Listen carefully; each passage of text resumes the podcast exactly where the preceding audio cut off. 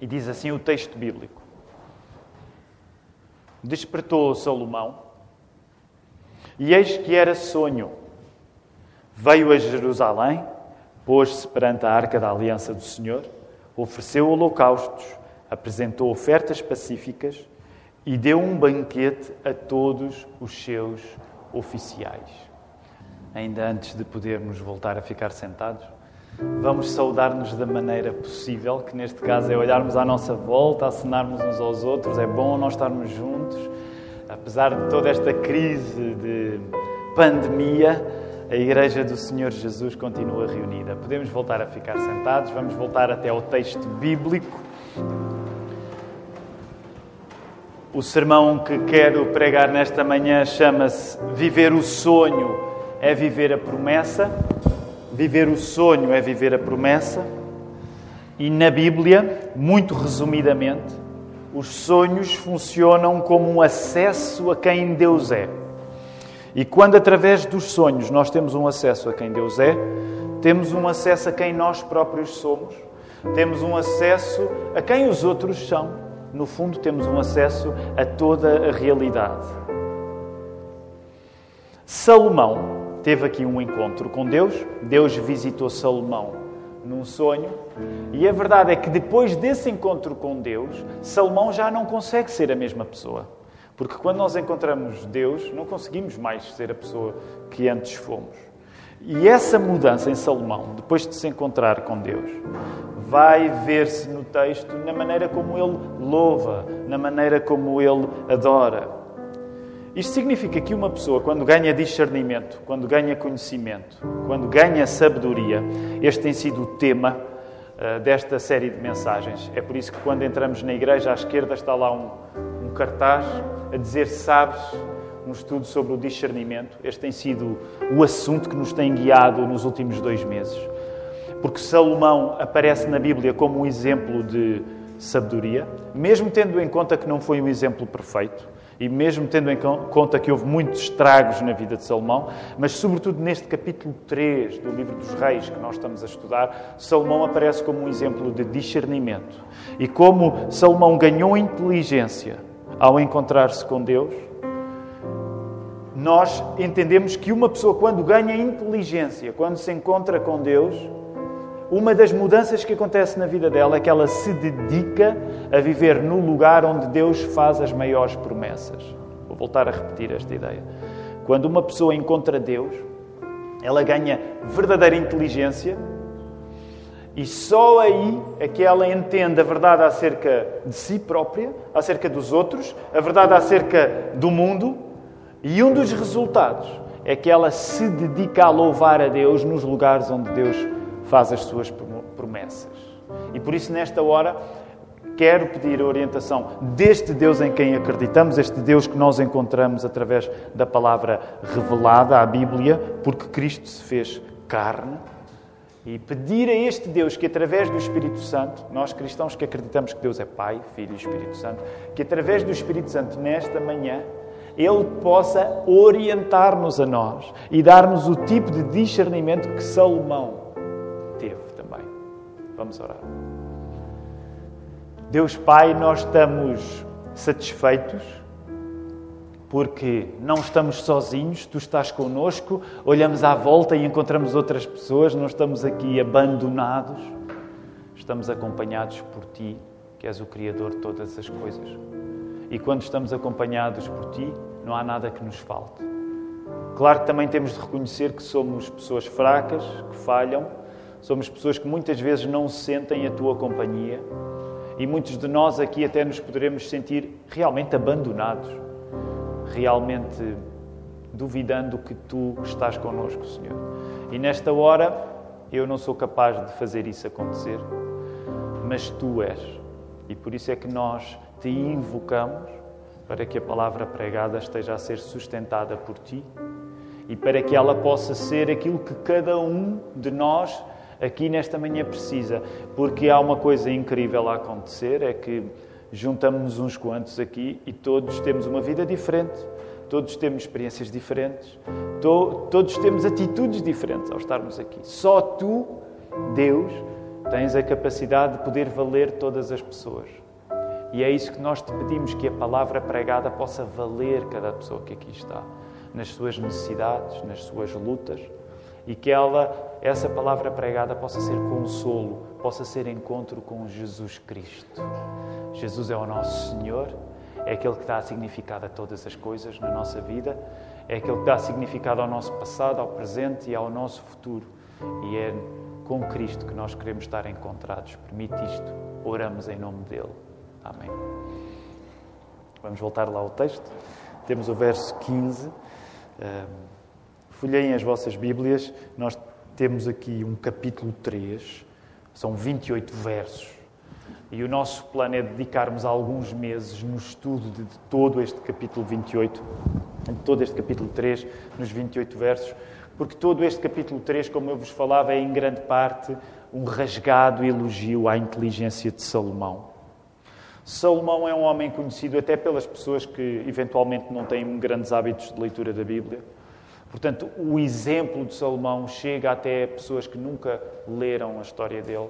Nós estamos a ler um excerto da história dele, e uma das coisas interessantes neste capítulo 3 é que nós encontramos uma secção em particular entre os versos 4 e o verso 15. E é esta secção que nós estamos a terminar nesta manhã. Portanto, nesta manhã nós estamos a, a, terminar uma fase importante do texto. E sabem os teólogos, quando falam acerca do capítulo 3, os, as pessoas que estudam a Bíblia em grande detalhe, reconhecem que entre o verso 4 e o verso 15 eh, é uma secção, sobretudo, poética. Eh, todas as pessoas que gastam tempo a ler a Bíblia, com consciência ou não, elas passam muito tempo a ler poesia. E às vezes nós não, não, não percebemos isso. Há nesta, neste episódio em que Salomão vai a Gibeão fazer sacrifícios e Deus aparece a Salomão nos sonhos e Deus diz a Salomão: O que tu quiseres, diz, porque eu tenho. Uh, eu vou dar-te o que tu quiseres, estou parafrasear. Então, neste episódio do sonho de Salomão, em que Salomão é visitado por Deus, nós encontramos um poema, no fundo. E para vocês, eu sei esta é parte um pouco aula de português, não é? de, de, da mensagem, mas olhem sobretudo para os versos 11 e para o verso 12. Há aqui, uh, há aqui um efeito literário que está a intensificar-se. Pensem, por exemplo, num dos poemas que vocês gostem. Todos nós sabemos alguns poemas de cor de uma maneira ou de outra, nem que seja as canções, as nossas canções preferidas que sabemos a letra, certo? Uma canção é um poema também. Por exemplo, eh, quando eu penso em poemas, um dos poemas que eu me lembro, eh, no meu caso, é um de Fernando Pessoa, eh, e há coisas que gosto muito de Fernando Pessoa, outras nem tanto, mas há aquele poema que diz: Ai que prazer não cumprir um dever, ter um livro para ler e não o fazer, ler é maçada, estudar é nada, e o sol doira sem literatura. E depois o poema vai continuar. Quando nós estamos a ler poesia, o que frequentemente acontece é que há uma intensificação. Nós sentimos, não é? Há uma música que acontece nas palavras. A poesia também é isso, é as palavras poderem mostrar mais música do que o discurso normal. E se vocês olharem para o verso 11, nós temos essa música aí a acontecer. Por exemplo, nas frases que estão aí, porque não pediste, porque pediste, porque não pediste. Portanto, há um caráter repetitivo, intencional no texto, porque o texto é mais poético. E logo no verso 11, quando vocês veem nenhum antes de depois de ti, nenhum antes depois de ti.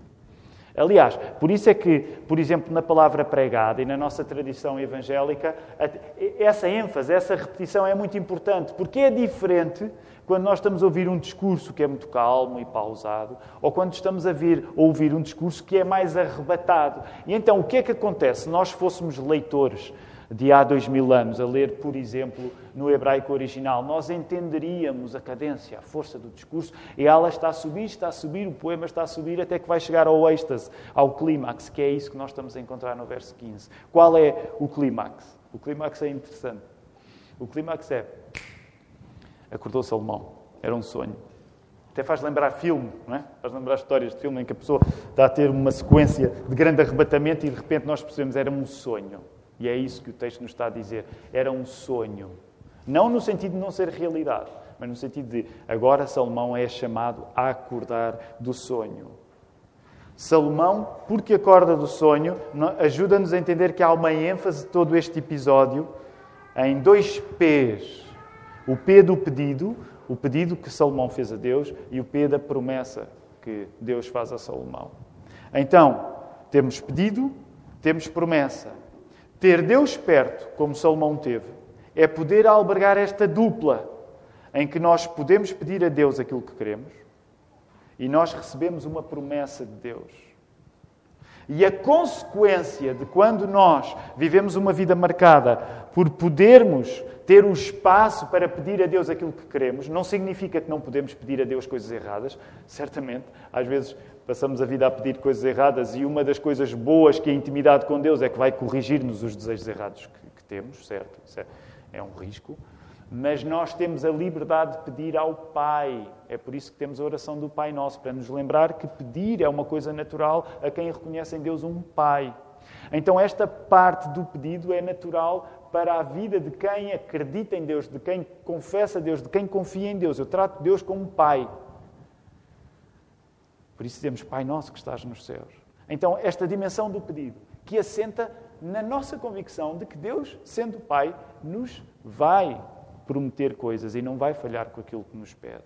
Então reparem, ter Deus perto é poder albergar esta dupla, pedido, promessa, e a consequência desta dupla de pedido e promessa na nossa vida é que nós acordamos do sonho para viver o sonho na realidade. É por isso que a mensagem se chama Viver o sonho é viver na promessa. Os sonhos na Bíblia funcionam como um acesso a quem Deus é, já vos disse isto um acesso a quem Deus é. Salomão, depois do sonho, percebe melhor o que a vida é. Nós, quando temos intimidade com Deus, nós percebemos melhor o que a vida é, porque percebemos melhor o que Deus é, percebemos melhor quem nós somos, a nossa convicção. Isto não significa que uma pessoa que não acredita em Deus não percebe nada acerca de si, não é isso que estamos a dizer, mas acreditamos sinceramente que uma pessoa, quando acredita em Deus, vai confrontar-se com coisas acerca de si próprio que não aconteceria se não acreditasse em Deus. Por isso é que passamos a ter uma visão mais rigorosa acerca de quem nós somos, acerca de quem os outros são.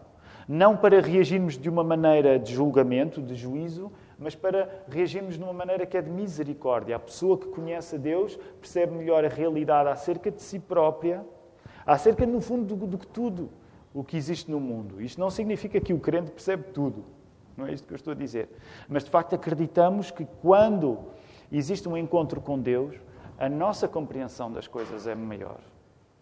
E depois deste sonho, em que Deus ficou perto, Salomão não pode continuar a ser o mesmo. Essa diferença vê-se em Salomão já nem ser capaz de louvar como louvou no passado. Voltem a colocar os vossos olhos, por favor, no verso 4 e no verso 15. Verso 4 e verso 15. Há uma distinção.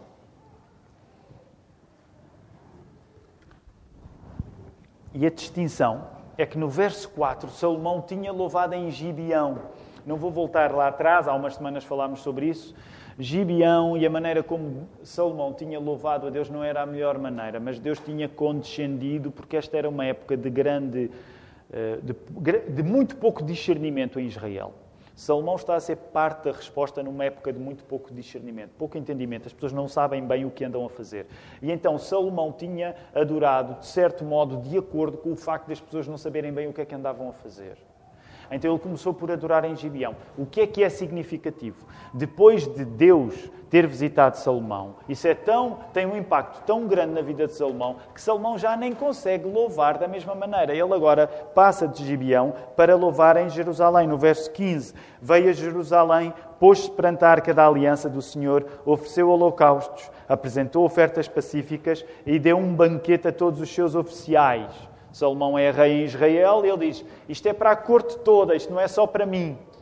Então toda a corte está a louvar a Deus agora em Jerusalém. E porquê em Jerusalém? Porque Jerusalém era o lugar onde estava, como diz aí, a arca do concerto, em algumas traduções. A arca do concerto, a arca da aliança, é onde estavam algumas coisas. Ok, o que é uma coisa muito importante, que até é dupla, mas o que é uma coisa muito importante que estava dentro desta arca? É fácil, podem, podem responder. Os repetentes, aqueles que já estiveram no primeiro turno, não podem, mas também esta é uma pergunta fácil. O que é que estava dentro da arca da aliança? Força. Os dez mandamentos, as tábuas dos dez mandamentos. Portanto, as tábuas que no Monte Sinai Moisés tinha recebido de Deus eram as tábuas que estavam guardadas nesta arca da aliança. Alguns de nós, quando ouvimos falar acerca da Arca da Aliança, até temos de reconhecer, a primeira memória nem é a memória bíblica, não é? É a memória dos, dos filmes. Por exemplo, quando nós ouvimos falar em Moisés, há muitos de nós que estão a ver o Charlton Heston à nossa frente, não é? com aquelas barbas valentes, porque viram o filme Os Dez Mandamentos. Por outro lado, quando ouvem falar na Arca da Aliança, há muitos de nós estamos a pensar no Indiana Jones e os salteadores da Arca Perdida. É sempre um escândalo para mim, eu já o disse no primeiro turno, vou voltar a dizer. Aliás, até curiosamente acho que isto aconteceu com o Manel. É sempre um escândalo para mim quando eu conheço alguém mais novo que eu que nunca viu os salteadores da Arca Perdida. Parece muito difícil viver uma vida digna sem ter visto esse filme, mas aparente. Tu já viste? Não viste? Ah, já tinha acontecido no turno anterior com a Su. Dá-nos vontade de tirar todos os cargos de responsabilidade às pessoas que nunca viram os salteadores da arca perdida. Como é que é possível educar um rapaz tão bom como este e nunca tê-lo obrigado a ver os salteadores da arca perdida? Uh, mas pronto, para quem viu, lembra-se que Os Salteadores da Arca Perdida é um filme acerca do Indiana Jones e a Arca da Aliança. É? A Arca da Aliança. Portanto, é esta Arca da Aliança que nós conhecemos dos filmes, que nós estamos aqui a ver, é esta Arca da Aliança, que muito antes de o Indiana Jones ter ido à procura dela, Salomão foi à procura dela para adorar lá no lugar onde estava a Arca da Aliança. Porquê? Porque uma pessoa que sabe mais acerca de Deus acerca de si própria, acerca de toda a existência, uma pessoa com discernimento, adora. O que é que é adorar? Assim, uma maneira eh, resumida de dizer o que é adorar. Adorar é derramar quem tu és. Todos nós adoramos coisas.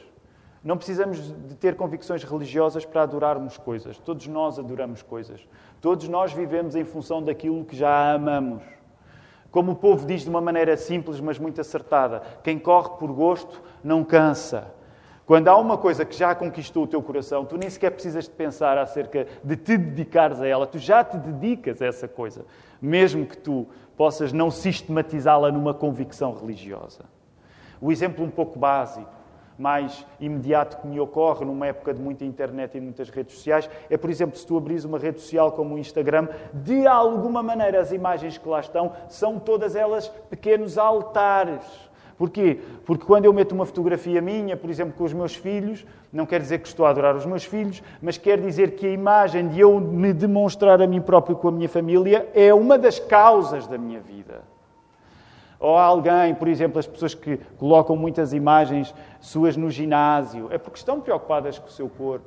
Ou as pessoas que colocam imagens suas do prato que vão, que vão comer, é porque gostam de comer, é porque Percebem onde eu quero chegar? Todos nós vivemos a adorar alguma coisa. Pode ser Deus, pode ser uma carreira, pode ser a saúde, pode ser o bem-estar, pode ser a família. São coisas que não são más em si, certo? Nada destas coisas é má em si.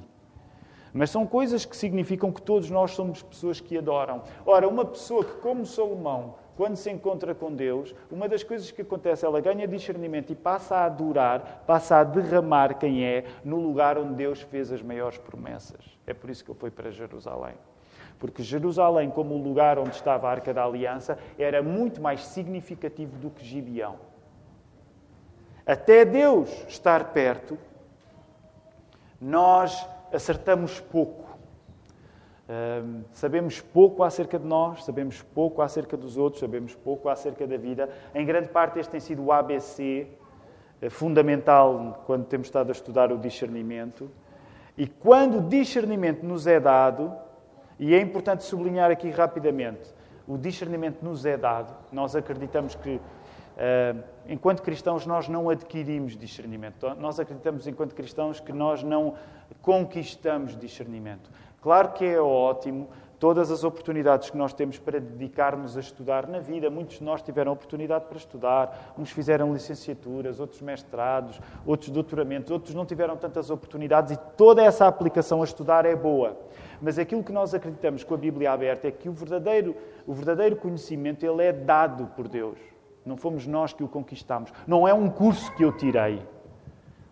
Por isso, Salomão obteve como graça de Deus esse discernimento. E quando nós recebemos de Deus discernimento, acreditamos que, no fundo, toda a existência é acerca da adoração, é acerca de louvar.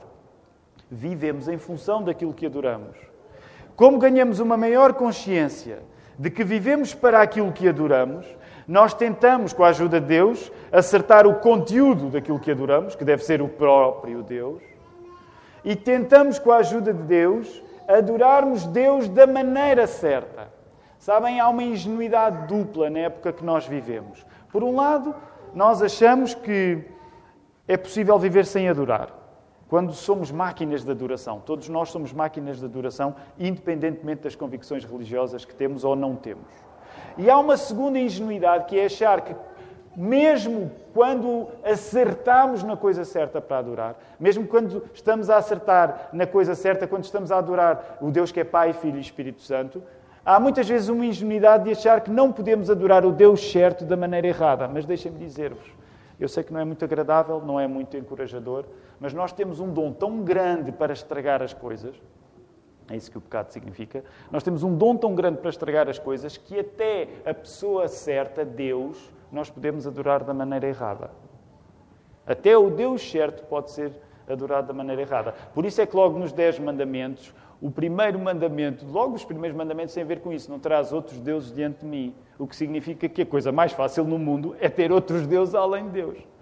E logo o mandamento a seguir diz: Não farás imagens de semelhança. Porquê? Porque os judeus sabiam que a vida é tão complicada que não é só uma questão de tu acertares no Deus certo, é adorares o Deus certo da maneira certa.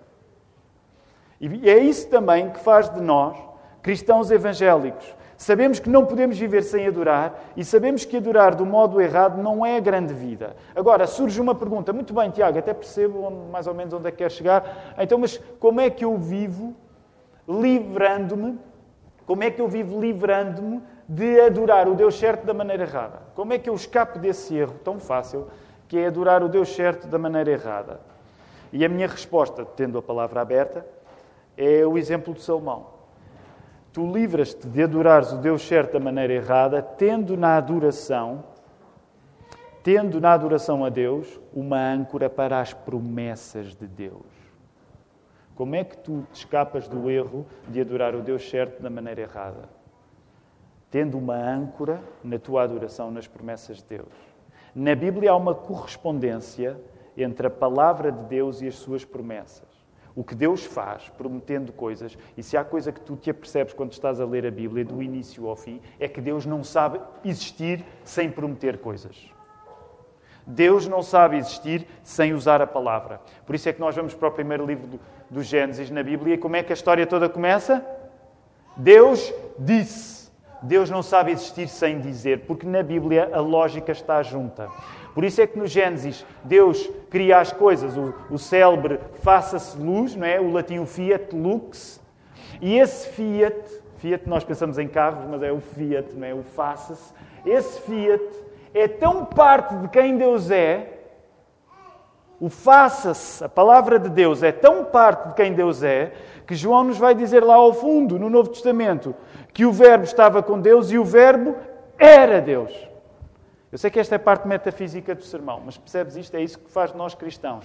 Nós acreditamos, não podemos separar aquilo que Deus faz daquilo que Deus é, na medida em que o modo como Deus criou as coisas fez-se carne em Jesus. É por isso que nós somos obcecadíssimos com a palavra. Porque a palavra se fez carne em Jesus Cristo. E é por isso que nós vertemos toda esta convicção de que a palavra que te criou a ti porque não há nada que exista que não tenha sido feito através da palavra de Deus. Essa palavra é tão importante que ela se fez carne em Jesus. Jesus é o Verbo. A maneira como Deus faz coisas é parte de quem Deus é. Como se costuma dizer, media is the message, o meio é a mensagem. Jesus é a maneira como Deus se revelou e Jesus é Deus. Ainda estão comigo? Ficou muito complicado? É por isso que nós adoramos o Verbo. É por isso que nós, como cristãos protestantes, somos tão obcecados com a palavra. Porque a palavra não é apenas um meio, o meio é a mensagem. E por isso mesmo é que uma das maneiras de evitar que nós adoremos o Deus certo da maneira errada é vivermos uma vida marcada pela palavra de Deus, pela convicção, pela confiança na Bíblia. Quero terminar Há uma pergunta que quero fazer, estamos a chegar à nossa hora, À quinta-feira, o nosso propósito, nós temos uma reunião à quinta-feira às 20, todos são bem-vindos. E, e, geralmente é a reunião onde não, não se prega outro, outro sermão. Voltamos ao sermão que foi pregado e tentamos conversar sobre perguntas que foram surgindo, porque é muito bonito ouvir uma mensagem, mas há muitas perguntas que surgem. Nós somos pessoas com perguntas, com questões. E como acreditamos que a pregação da palavra envolve um diálogo, não sou só eu aqui a despejar coisas e vocês a absorver, mas é uma conversa acerca da palavra de Deus. Então temos estimulado a que as perguntas que surgem possam regressar à, à, à quinta-feira para conversarmos, para voltarmos até ao texto e conversarmos acerca do texto. E, portanto, qualquer pergunta que vocês tenham, tomem nota enviem por favor para geral.igrejadalapa.pt, porque ajuda a preparar-me a mim para providenciar respostas possíveis. Eu não sei se conseguirei responder às perguntas que existem, mas posso assegurar-vos que vamos falar sobre o assunto. Portanto, se há perguntas que têm, por favor, coloquem. Mas há uma que eu quero sugerir há uma que eu quero sugerir nesta hora. Portanto, se tu és pessoa de assinalar, tomar notas, toma nota de, desta pergunta. Eh, porque a pergunta está relacionada com o texto. Que é precisamente isto. Como é que eu materializo. Como é que eu materializo em hábitos o desejo de ser alguém derramado nas promessas de Deus? Como quem diz, boa, gostei dessa ideia, vivermos ancorados na palavra, porque uh, a palavra é o lugar da promessa, mas como é que isso se vê na minha vida prática, no dia a dia? Então, pergunta esta: como é que se vê na minha vida prática do dia a dia que eu sou uma pessoa que confia nas promessas de Deus? Que acredita que ganha discernimento confiando nas promessas de Deus. Por isso mesmo, uma das saídas deste texto para nós hoje é precisamente cultivarmos a nossa vida sendo pessoas que se querem derramar nas promessas de Deus. A única resposta possível a este texto é sermos mais acesos quando o assunto é a palavra de Deus. Isso não significa que fugimos de assumir a responsabilidade do fácil que é quebrar promessas. E deixem-me dizer, todos nós quebramos promessas de um modo ou outro. Não há aqui ninguém que esteja que nunca tenha quebrado uma promessa. Portanto, eu sei que quando vos falo em sermos pessoas de promessas, de confiar no lugar onde Deus fez as promessas, muitos de nós vão dizer: epá, eu não sei se estou habilitado a esse lugar porque eu já quebrei promessas muito importantes na minha vida. Mas não há ninguém que aqui esteja que nunca tenha quebrado promessas importantes na sua vida. E por isso é que nós continuamos a reunir-nos domingo após domingo. Não é porque estamos capazes de chegar aqui, Deus, eu, eu safei-me bem esta semana, eu portei-me bem esta semana. Ninguém se portou bem esta semana. Se alguém julga que se portou bem, está muito enganado acerca de si próprio. De uma maneira ou de outra, todos nós fizemos a geneira durante, durante a semana. Mas queremos ser marcados com a esperança que era de Salomão. Reparem o exemplo de Salomão. Nós queremos viver de promessas porque, do mesmo modo como Salomão, após ganhar discernimento, se deu todo em adoração diante da arca da aliança, da arca da promessa, nós queremos derramar-nos em adoração à arca da promessa que ganhou pernas. Porque essa é a nossa convicção. É que a arca da promessa, que nós sabemos pelo James, James Bond, pelo Indiana Jones, que está onde? Na área 51, não é o último nós sabemos que ela está perdida na área 51, no quarto Indiana Jones. Eles aqui ainda não sabiam que isso ia acontecer. Essa arca da aliança, ninguém sabe onde ela está. Ninguém sabe onde ela está, é um dos segredos. Mas nós sabemos que essa arca da aliança ganhou pernas em Jesus Cristo, porque Jesus Cristo é a promessa feita pessoa. Portanto, os judeus estavam muito entusiasmados com a ideia de preservar os Dez Mandamentos mas eles esperavam aquilo que nós sabemos que já veio, que é o Messias, que é a promessa feita pessoa. Promessa é essa, Jesus que foi inteiramente pessoa e que é inteiramente Deus. E por isso é que nós queremos ser pessoas a derramar-se na promessa, porque a promessa de Jesus foi quem veio até nós. Nós queremos ir até à promessa porque Jesus já veio até nós. E nós nem sequer estamos a conquistar nada, queremos apenas retribuir com a assistência do Espírito Santo, aquilo que Deus tem feito vindo até nós. Por isso vivemos o sonho quando vivemos na promessa. Quero convidar-vos a podermos ficar de pé. Vamos terminar com uma oração.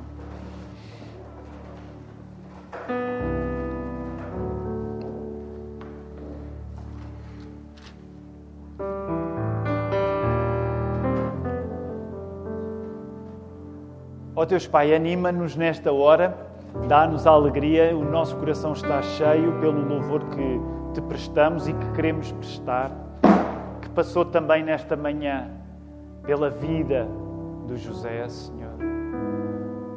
Ó oh, Senhor, e passa sobretudo pela vida de Jesus, dada por nós, Senhor. Nós queremos pedir-te que tu possas alcançar todos, aqueles que já confessam esta verdade e aqueles que ainda precisam de a confessar, Senhor.